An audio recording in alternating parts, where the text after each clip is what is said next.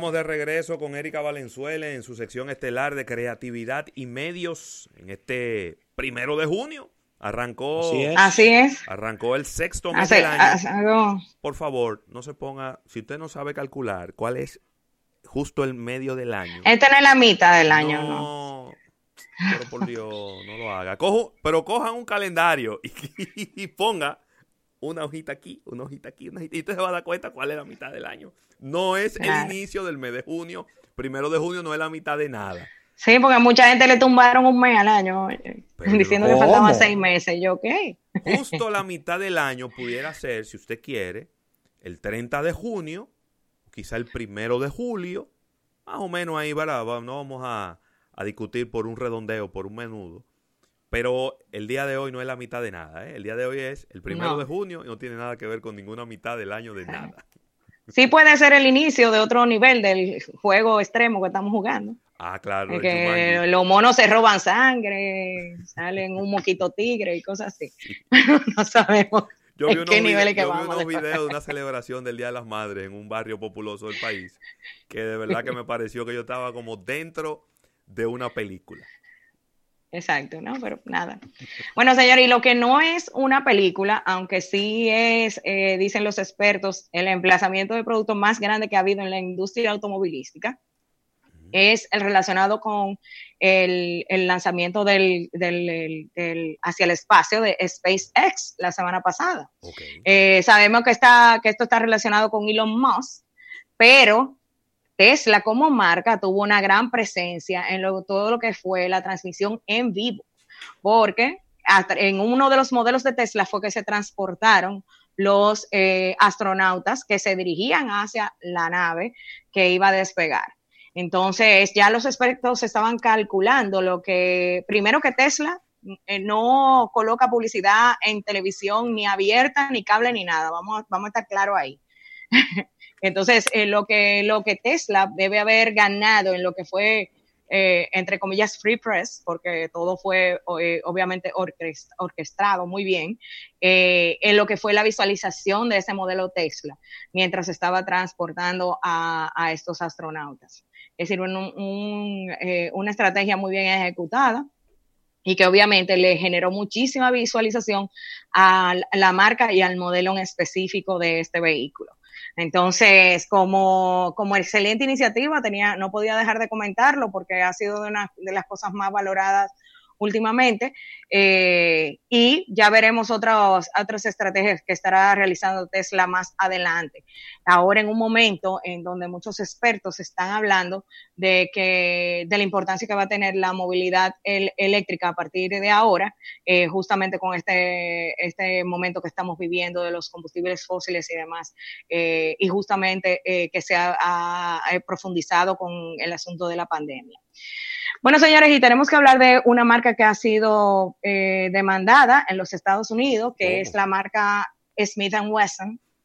Eh, un padre de una de las, de las víctimas de tiroteos en los Estados Unidos ha demandado a la marca porque dice que la marca procura que alguna, algunos de sus, eh, de sus armas se visualicen en videojuegos y que inclusive los que la utilizan son los que tienen mayor probabilidad de ser los ganadores, teniendo así mucha presencia en adolescentes y menores de edad.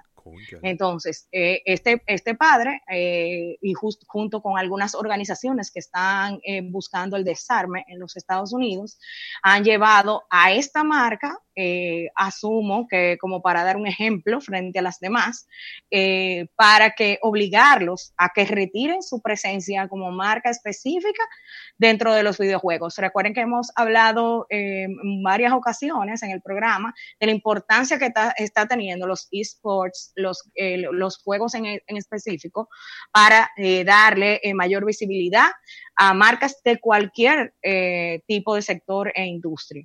Y obviamente en la industria de las armas, porque es lo que se utiliza para jugar muchos de los juegos que se presentan en el mundo del gaming.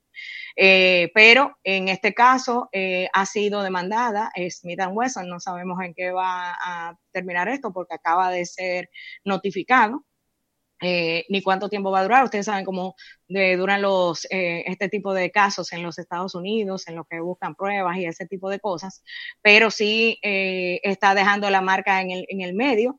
Esto es una oportunidad para la marca para que haga una labor de relaciones públicas, porque ahora mismo está muy mal parada. Lo que le ha traído es realmente un sentimiento muy negativo hacia ella. Y, y vamos a ver cómo va evolucionando, pero de por sí eh, una estrategia que les había estado funcionando hasta ahora, lo que se busca es que, es que se elimine, tener esa presencia de las armas de Smith Wesson en juegos en específico donde lo puedan visualizar tanto niños como adolescentes o y, utilizarlas al mismo tiempo. Entonces ya vamos a ver qué va a terminar ese asunto. Perdón, Frank. Erika, ¿cómo van las inserciones desde el punto de vista de costes? En los videojuegos. ¿Es costoso estar en videojuegos? Me imagino que sí, ¿no? Sí, imagínate que, no, no siendo videojuego y de por sí ya el desarrollo para tú amanecer, eh, eh, presenciar o estar en presencia, perdón, en, como realidad aumentada o realidad virtual en TikTok, estamos hablando de alrededor de 150 mil dólares. En un videojuego, 150 mil dólares porque es que eso implica un desarrollo, eso no es nada más que salir ahí. Claro. Entonces, imagínate en un videojuego donde tú vas a estar integrado, tú eres parte de lo que es el guion, de lo que está ocurriendo. Sí, porque yo he visto en videojuegos, eh, saliéndonos un poquito del tema de las armas. No, pero eso es parte de, de sí, branding. Sí, pero, sí, no, pero a ver, he visto en videojuegos que los personajes van caminando y tú te puedes encontrar, por ejemplo, un logo de McDonald's en, el camino o, de Taco Bell. Y, y Asphalt 9 que todos son modelos de autos. Exactamente. Todos son modelos de autos, modelos de auto de carrera. Sí. Y entonces, hay, eh, dependiendo del desempeño que el auto tiene en la calle, en la vida real, el auto tiene ese mismo desempeño en las carreras del videojuego. Y, y él lo, bueno, yo te voy a decir algo, lo que ocurre aquí es que al final el tema de las armas de fuego en los Estados Unidos, al final los, los legisladores lo han visto como un producto más. Sí. Y eso le ha dado la posibilidad a ellos a promocionarse como eso, como un producto más. Eh, y, yo no sé si esa demanda vaya a tener algún tipo de, repercusiones eh, o ganancia de causa, pero mientras tanto él está haciendo lo que entiende que es adecuado y quizás abriéndole un poco los ojos a las demás personas acerca de lo que hacen eh, las marcas para, para ganarse el favor de los consumidores. Tú sabes que muchas veces esas demandas eh, piden eh, lo, que, lo que es una compensación millonaria, pero lo que buscan es que haya como un, un acuerdo, decir, mira, voy a retirar las armas más peligrosas o, y, te voy, y voy a tener y te voy a dar una compensación de tanto. Entonces empieza la conversación. Porque lo que sí es real, que cada día que se hable de eso, le hace daño a Smith Wesson. No importa lo que pase en el juicio. Es decir, hablando del punto de vista de comunicación. Porque yo creo que en el fondo es, publicidad para ellos. Es que, es que las armas de fuego, más publicidad negativa de la que ha tenido en los últimos 10 años no puede tener. Y se siguen vendiendo como, como pan caliente. Yo no me refiero en general, pero sí me refiero en, los juegos, sobre todo para los menores de edad. Porque puede poner a reflexionar a muchos padres y ahí puede haber un tema. Ya. Ahí puede haber un tema.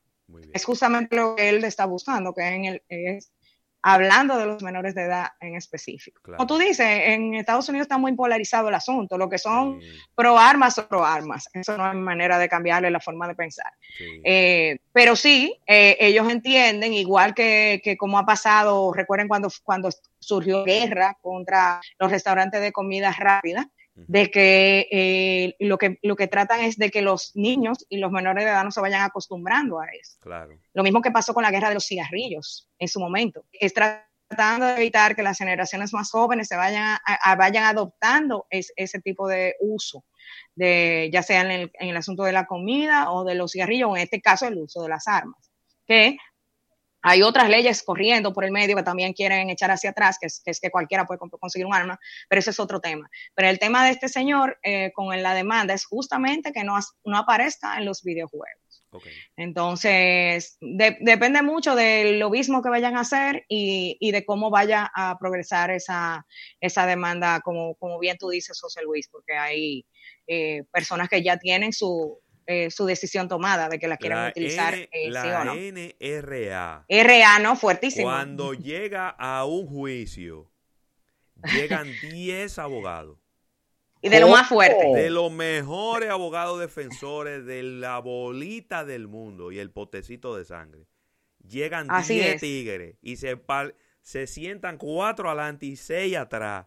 Y eso, y hay, hay cuatro bufetes de abogados dispuestos a lo que sea y que se saben la más mínima cosita del mundo. Y oye, ¿cómo tú le ganas a esos individuos? Eso es prácticamente imposible. Así es. Es terrible. Miren, señores, y tenemos que hablar de eh, los audífonos Beats, que en estos días han reenfocado sobre a dónde quieren, quieren destacar eh, quiénes van a ser sus usuarios. Estuvieron lanzando unos colores nuevos en los eh, Power Beats Pro en estos días, pero a los influencers que le hicieron llegar las muestras de los productos para que los empezaran a utilizar antes de que salgan al mercado, fueron a los, a los gamers. Oh. Los gamers. A los gamers. Y lo hicieron de una manera también que va muy acorde a lo que es ese nicho. Se lo enviaron por drone. Como estamos viviendo en un momento sí, de distancia. Por, los deliveries se hacen por drone. Quiero ver esa filmación. sí, a, así es, a los principales eh, influencers de, que tienen que ver con el mundo del gaming, de nuevo hablando de la importancia que está tomando eh, el mundo del gaming cada día más. Y entonces, en este caso, haciendo un envío de, apoyándose en que estamos viviendo un momento de distanciamiento físico hasta a través de drones. Entonces, no, ni cordón ni perezoso, los eh, influencers han estado compartiendo en sus diferentes plataformas, la mayoría que utilizan mucho YouTube, sobre todo porque ahí es que los eh, seguidores de los juegos ven eh, de la manera en que ellos eh, utilizan o, cuáles son sus destrezas al jugar en algunos en, en, algunos en específico y en este caso estuvieron destacando que, que estaban recibiendo los audífonos Beats de Apple con estos nuevos colores a través de una entrega vía drone.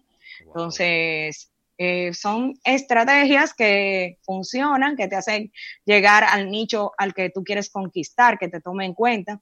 Los gamers son muy celosos con el tipo de audífonos que utilizan, porque eh, así mismo como quieren gráficas espectaculares y utilizan dispositivos que tengan una resolución excelente para poder eh, visualizar bien lo que van a realizar en, la, en cada uno de los juegos, así mismo quieren escuchar lo que está ocurriendo, es decir, si están tirando tiros, si, si están escuchando los pasos de alguien, ese tipo de cosas, es decir, lo que son casi profesionales eh, tienen una exigencia muy fuerte con los audífonos. Y para eh, los audífonos Beats es un espaldarazo que ellos los, los, consideren para utilizarlo para sus juegos. Es decir, que de verdad eh, me pareció una excelente táctica, la cual realizaron lo, lo realizaron los Beats para el lanzamiento de estos nuevos colores.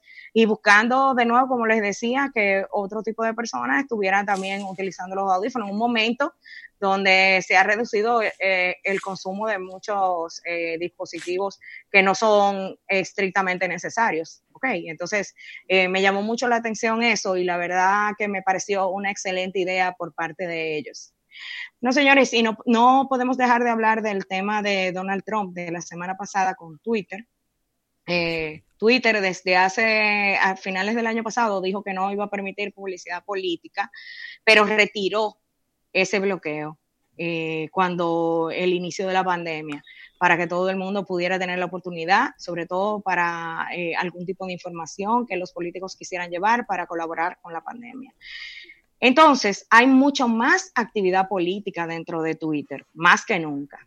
Eh, en los Estados Unidos, al igual que nosotros estamos en una temporada que es preelectoral. Y para una persona como no Donald Trump, que es el candidato no oficial del Partido Republicano buscando la reelección, es muy importante la comunicación que se genere ahí. Y entonces con este asunto de que Twitter empezó a colocar eh, una especie de etiquetas en algunos tweets que no eran verificados o que no estaban tan confiados de que la información sea real, algo que es típico en Donald Trump, entonces él se molestó y generó esta guerra eh, alrededor de Twitter. Eh, no, queremos, no creemos que vaya a progresar eh, este tema, pero es bueno ponerle el ojo porque cualquier decisión que se tome contra las redes sociales puede cambiar el panorama de lo que es la publicidad política en los Estados Unidos, que es sumamente importante este año, dentro de las plataformas digitales en general. Porque aunque él está utilizando el tema de Twitter, él ha hablado de las redes sociales eh, en, general, que se le podría eh, em, cuestionar eh, cada vez que le pongan algún tipo de etiqueta a alguna información.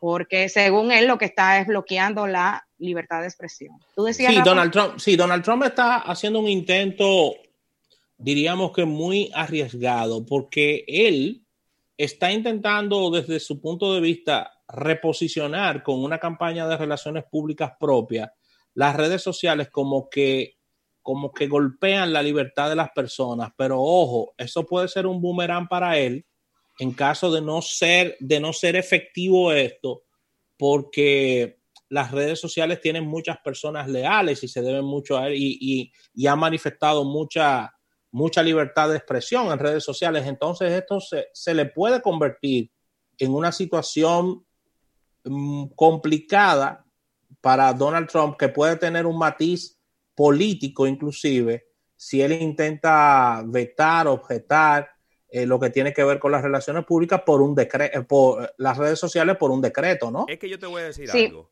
Al que menos le luce lo que está haciendo es a Donald Trump. ¿A quién? no, claro. Al que menos le luce es a él. Si Rafael Fernández hubiera escrito ese mismo tweet, Twitter sin pensarlo se lo hubiera borrado. ¿Cómo? Sin pensarlo, te lo borra y punto. ¡Fum! Te lo borró. Ok. A Donald Trump lo están tratando con manos de seda. Y lo han tratado con completa impunidad durante tres años y medio. Él escribía lo que le impunidad. daba la gana en Claro, pero él escribía lo que le daba la gana en Twitter.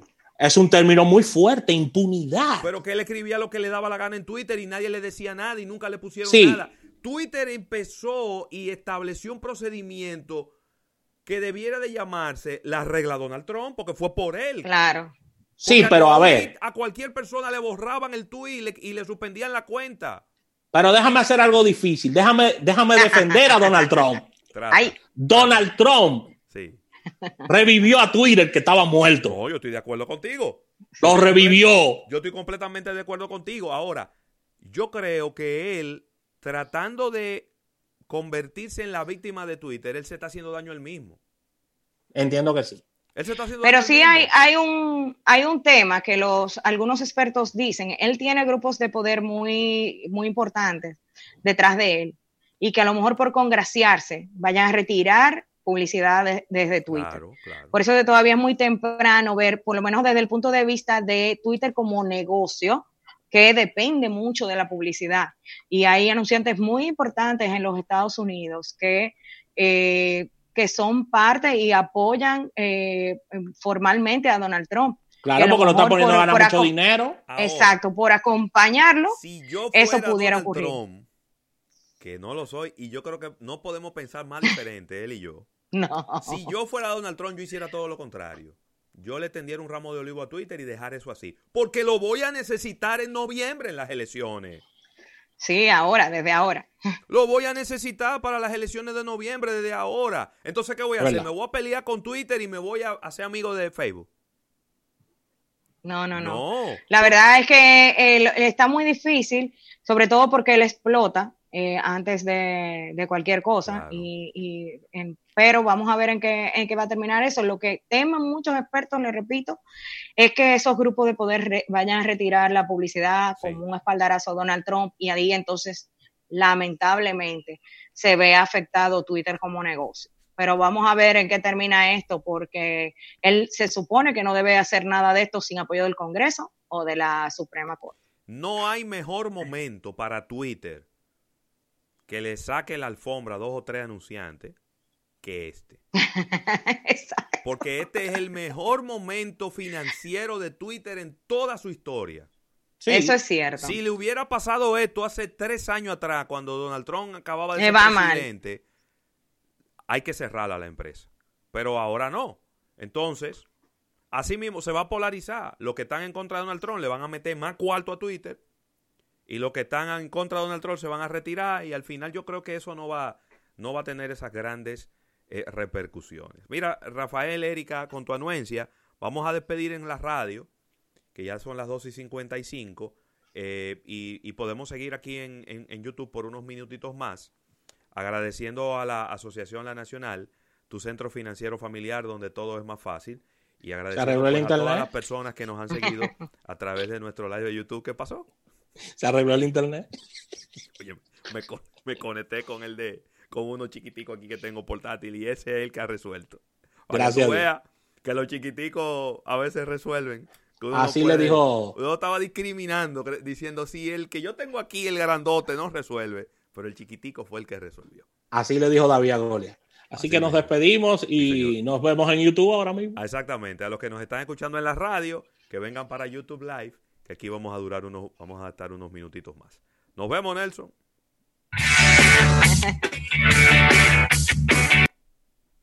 Ay, Dios mío. No, tú sabes que después te explico el tema del internet. Yo tengo un, desastre aquí. Yo movió alambre, yo movió cosas, he abierto puertas y estoy. Y al final hay un, internet chiquito que fue el, el, que me resolvió. Pero esa es la vida. Así es. Así es. Mire, señores, y una cosa que también es bueno que comentemos, que hay unos, unas alianzas interesantes eh, por ejemplo, Amazon está buscando aliarse en, generación de contenido, integración de contenido con Disney. Entonces, ¿qué pasa? Que esta, el asunto de la pandemia ha afectado muchísimas producciones, eh, lo hemos comentado varias veces, tanto eh, para la televisión abierta como para cine y demás. Y ahora mismo hay una crisis de contenido. Yo no sé si oh. ustedes se han fijado. Crisis de contenido. abran Netflix y vean novedades película de hace 20 años. Sí, sí, sí. que esas son las novedades. es decir, películas... Rescatando, contenido viejo, contenido histórico.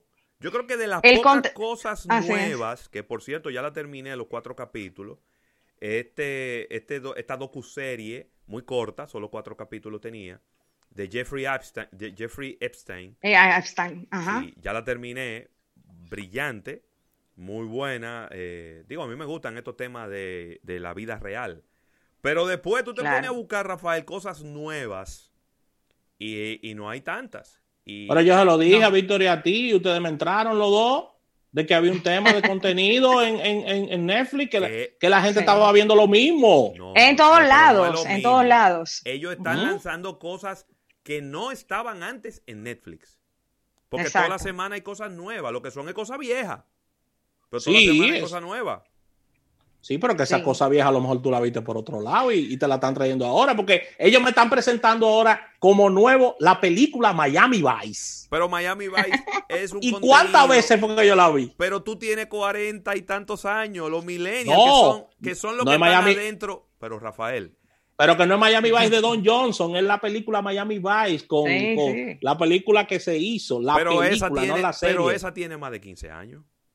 La película no, no tiene tanto, ¿no? No tiene tanto. No tiene, no, no tiene tantos años. No, fue exitosa. la, están lanzando, la están lanzando. Colin Farrell.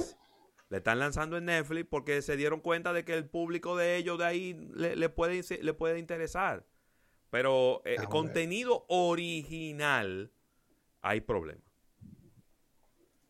2007, la película. No, pero, pero no solamente eso, sino que están presentando contenido que pertenecían a otros a otras regiones de Netflix. Claro. Por ejemplo, Brasil, eh, Europa y demás. Y lo están presentando también como contenido nuevo ahora en estas regiones. Cuando ellos eran muy celosos como de esa división por el asunto de las licencias. Entonces ahora, como no pueden presentar eh, un, un, contenido fresco porque no hay nuevas producciones, lo que están procurando es ampliar esas licencias para llevarlas de una región a la otra. Buena idea. Entonces, otras eh, plataformas, como comentaba, de, como Amazon, que no tienen, vamos a, vamos a ser claros, un catálogo tan amplio como lo tiene Netflix, que, que, nos ponemos a ver que hay muchas producciones que son originales en el mundo entero, entonces están buscando otras opciones. En el caso de Amazon, lo que quiere es tener acceso a una mayor cantidad de contenido del catálogo de Disney, que vamos a ver en qué va a terminar eh, esa negociación, eh, porque Disney tiene su propia plataforma de streaming para entonces presentarlo en la, en la plataforma de Amazon Prime. ¿Qué pasa con esto? Hay, eh, esta alianza puede tener futuro porque en el caso de Disney, eh, la plataforma todavía, es increíble, está dando algunos problemas. Y no, aunque tiene muchos suscriptores, jamás en la vida tiene lo mismo que tiene Amazon, que se apoya de eh, los suscriptores Prime para poder eh, tener el, el, para la parte de entretenimiento. Entonces, eh, a lo mejor a Disney también le conviene eh, recibir eh, un ingreso eh, por parte de Amazon por, eh, permitiéndole algún tipo de contenido y a lo mejor quedándose con un contenido que es premium dentro de su plataforma y cediéndole otros contenidos a Amazon. Pero esa negociación apenas está empezando. Y de nuevo, y es porque eh, están sufriendo todo lo que es la industria del entretenimiento en general, eh, por la reducción en las producciones eh, que por culpa de la pandemia. Ahora, Entonces Erika, vamos a ver cómo va eso viéndolo, evolucionando. Viendo los numeritos aquí, uh -huh. eh, si yo fuera Netflix estuviera preocupado. Mira. Claro. ¿Cómo? Oh, pero ven acá, te voy a decir ahora mismo. Disney Plus, dicen ellos que tienen 54.5 millones de suscriptores. ¿Ok? Netflix, 182.8 millones de suscriptores. Casi 183. Exacto. Entonces estamos hablando, para redondearlo, eh, Disney Plus tiene ya un 30%, ¿verdad? 30, 35, vamos a decirle un 40% de los suscriptores que tiene Netflix. ¿Cuántos años tiene Netflix? muchísimo tiempo y está en, en el mundo tiempo. entero. Y, y, y, Disney Plus está en algunos mercados solamente. Y uh -huh. ya tiene 54, casi 55 millones de suscriptores. Aquí Cuando, no lo tenemos. No. Cuando Disney eso Plus. le abran la llave, óyeme, eh, yo, yo, yo, Netflix estuviera preocupado. Porque... Sí, eh, eh, se dijo desde el principio que sería el real player, es decir, el jugador que puede hacerle la sombra, darle la competencia y caerle atrás a, y lo analizamos nosotros por ese portafolio de décadas que tiene Disney con relación a, a, a sus marcas, a la adquisición y la alianza con Marvel, a lo que ha significado las películas, los cómics, las películas de Disney, y ese es, ese es el... Re... Óyeme, Todas esas películas de Disney, hasta las blanco y negro, han sido remasterizadas todas. Claro. Yo estoy loco todas. por ver a Bambi en blanco y negro. Pero Bambi del 50 y qué sé yo cuánto. Del 59, de por ahí, del 50. Sí, sí, sí, 50, esa misma. 60, por ahí. Loco por ver eso y la película, que yo no recuerdo ahora cómo que se llama, la película de, de Mickey Mouse, que fue de donde salió todo. La que es en blanco y negro, eh, sí. También es en blanco y negro, buenísima. Sí, fantasía. Eh, no. Fantasía. No. Fantasía, sí. Sí, con Mickey Mouse, que él tenía como una barriguita en esa época. Sí, es verdad, tenía como el talle como un chisma alto y como una barriguita, ¿ustedes no se acuerdan? Sí, así, así, fue que lo concibió eh, eh, Walt Disney, ¿no? Claro. Sí. Ya después pues, verdad, estéticamente se arregló la verdad que eh, todavía se continúa luchando por la cantidad de usuarios. Eh, en el caso de Apple TV, recuerden que en casi todos los dispositivos que tú compras Apple ahora viene gratis un año de Apple TV. Hmm. Para que, sí, ¿Cómo? para asegurar que tú eres usuario de Apple TV. Pero bien. Entonces, claro, los, los, los dispositivos recientes. Pero, pero con eso, de nuevo, es la guerra del contenido, porque tú abres Apple TV y la verdad que el catálogo deja mucho que desear. a vas a gastar una cantidad mensual para entonces también tener que, comprar una película por 15 dólares. Por temas de región, Erika, me han hablado muy bien de Amazon desde el punto de vista de streaming, independientemente de que su catálogo es limitado, pero es de mucha calidad según lo que los reportes que tengo de personas que viven fuera, que lo tienen. Bueno, Amazon, recuerden que junto a Netflix fue uno de los grandes ganadores en los Emmy. Claro. Entonces sí tienen contenido de calidad. Lo que pasa de nuevo es que se le está agotando el contenido más reciente. Entonces, la gente, ¿cuántas películas clásicas va a querer ver? Eso llega hasta un límite. Entonces, vamos ahora a comprar el catálogo de otra persona, de, otro, de otra compañía. Ese, ese es el tipo de integración que estamos visualizando ahora. ¿Cómo lo van a comunicar? Eh, la gran alianza eh, Amazon con Disney no sé, vamos a ver cómo termina esa alianza primero, si, realmente se lleva a cabo. Pero de que necesitan ampliar el catálogo todos, eh, y de nuevo, como les digo, Netflix se cubre hasta cierto momento porque tiene contenido regionalizado que está haciendo el intercambio hacia otros países, eh, pero eh, tenemos una crisis muy fuerte de contenido. Ya lo, hablamos en desde el punto de vista de deportes, que están tratando de sacar con innovación otros tipos de contenido, pero también en esta parte que tiene que ver con entretenimiento de series y películas, que se ha visto muy, muy afectado. Casi 34 millones de suscriptores tiene Apple TV. Exacto. En enero. forzado, mucho forzado, exacto. En enero. En enero, el último número que tenemos, sí. sí, mucho pero, va, no va, pero no va mal. No. 34 millones, millones es un número interesante, ¿no? Sí, muy bueno. Yo diría que bueno. Y hay que ver de eso cuántos cuánto dispositivos nuevos se vendieron. Entonces, que de esos son suscriptores que se heredaron por ese, por ese tipo de, de venta. Ahora, Erika, aquí, aquí ni idea en República Dominicana cuál sería el próximo que llegue, ¿no? No tenemos ni idea si Amazon, si Apple, cuál será.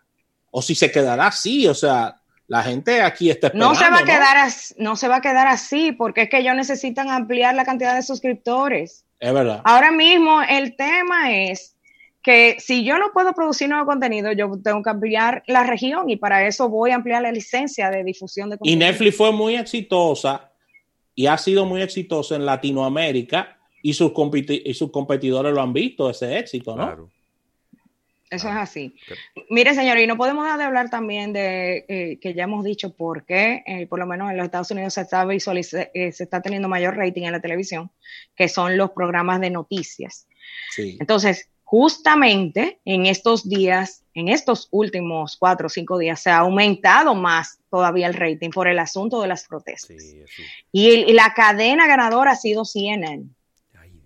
Porque es la cadena referente de las protestas. No solamente porque lo está transmitiendo, sino porque de cierta forma ellos también han sido víctimas de las protestas. Pero se beneficiaron eh, de Sí, porque le detuvieron reporteros, uno de sus, eh, bueno, su, su, edificio principal fue... Eh, ¿Parte?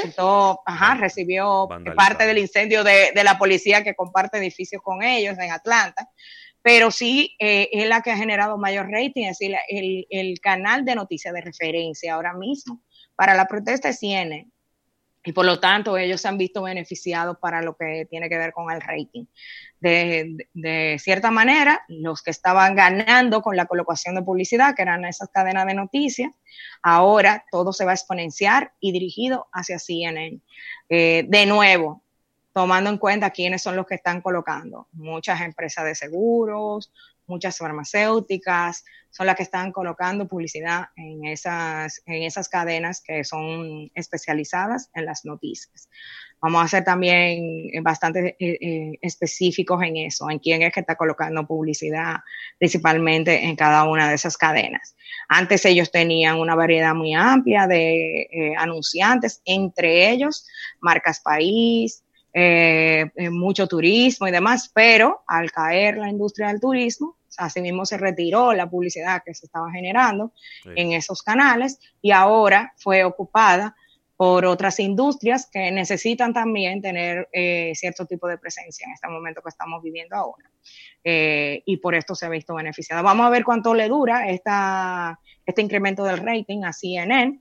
Recordemos que ya en historia, yo creo que de medios, cuando la guerra del Golfo a CNN le pasó algo similar.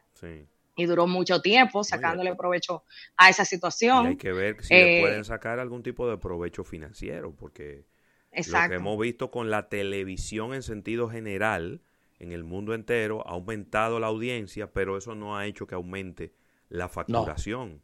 Es cierto. Entonces, eh, muchos expertos dicen que pudiera ocurrir que cuando todo esto termine, la, sencillamente el agua vuelva a su nivel y la televisión vuelva a los mismos niveles de audiencia de antes. Yo no sé qué tan eh, qué tan científico pudiera ser ese tipo de conclusiones, pero vamos a ver cómo reacciona el consumidor después de que vuelva toda la normalidad. ¿Volverá la gente a hacer exactamente lo mismo que antes? Yo lo dudo. Yo lo dudo. Y de nuevo, eh, acabamos de decir que están en apuro las, plataformas de streaming. Sí. Entonces, ¿a dónde que va a ir la gente? Hmm. que, que, eso es. La gente le está cayendo atrás el contenido, pero ¿dónde está? Dicen, a eso hay que ponerle atención. Ahora mismo para mí, las plataformas que más le están sacando provecho a esta situación son las plataformas de gaming. Y las redes sociales, obviamente. Sí. Porque entonces ha habido de verdad mucha migración de generaciones en las redes sociales, como la conocíamos hasta antes de la, antes de la pandemia, donde estaban como muy estructurados quién era que estaba en Facebook, quién estaba en Twitter, quién estaba en Instagram, quién estaba en TikTok. Pero hay mucha generación X en TikTok ahora. Ay. Sí. Ay, ay, ay. Entonces, sí, buscando, buscando contenido. Entonces, las cosas están cambiando muy rápido. Eh, hay, que, hay que ser muy cuidadoso con eso. Y como dice José Luis, ¿qué, es lo, que, ¿a qué es lo normal que vamos a volver? Exactamente. ¿A dónde? ¿Cuál va a ser el normal que, que veremos en los consumidores en los próximos meses? Muy bien. Bueno, Erika, de verdad agradecerte infinitamente tu tiempo. Qué bueno que el internet se arregló mágicamente cuando tú llegaste y la gente dirá que fue adrede, pero no, fue completamente casual. Gracias a toda la gente que nos ha saludado. Mira, voy a tomarme unos minutitos ahí para saludar a una cuanta gente que nunca los había visto por aquí. Está Grecia, Grecia P, está Anudis Reyes, que nos sigue desde Media Express, Rafael. Un abrazo para Alejandro y para Niove, también a Altagracia Polanco, a Marcela Musa, a Robinson Tavares, Gregorio Medina, Carlos Portorreal, Raymond Pichardo, Junior de Frías, Enriquillo de la Cruz, que le gustó mi, mi poloche de Boston. Parece que él Muy bien, muy bien, qué bueno. Irving Mercedes, así que gracias a todos los que nos han seguido y a los otros que no nos escribieron, pero que están ahí escuchándonos. También le agradecemos que estén por aquí eh, pues compartiendo y viendo el contenido que cada día le tenemos para todos ustedes. Mañana a la una de la tarde tendremos otro almuerzo de negocios, así que les invitamos a que sigan por aquí. Si tienen alguna pregunta para Erika, arroba Erika Valenzuela, ¿verdad, Erika? Sí, súper difícil. Súper difícil. Arroba Valenzuela, con Z. Exacto. Y Erika con K. Así que nos vemos mañana. Bye bye. Bye bye. Bye.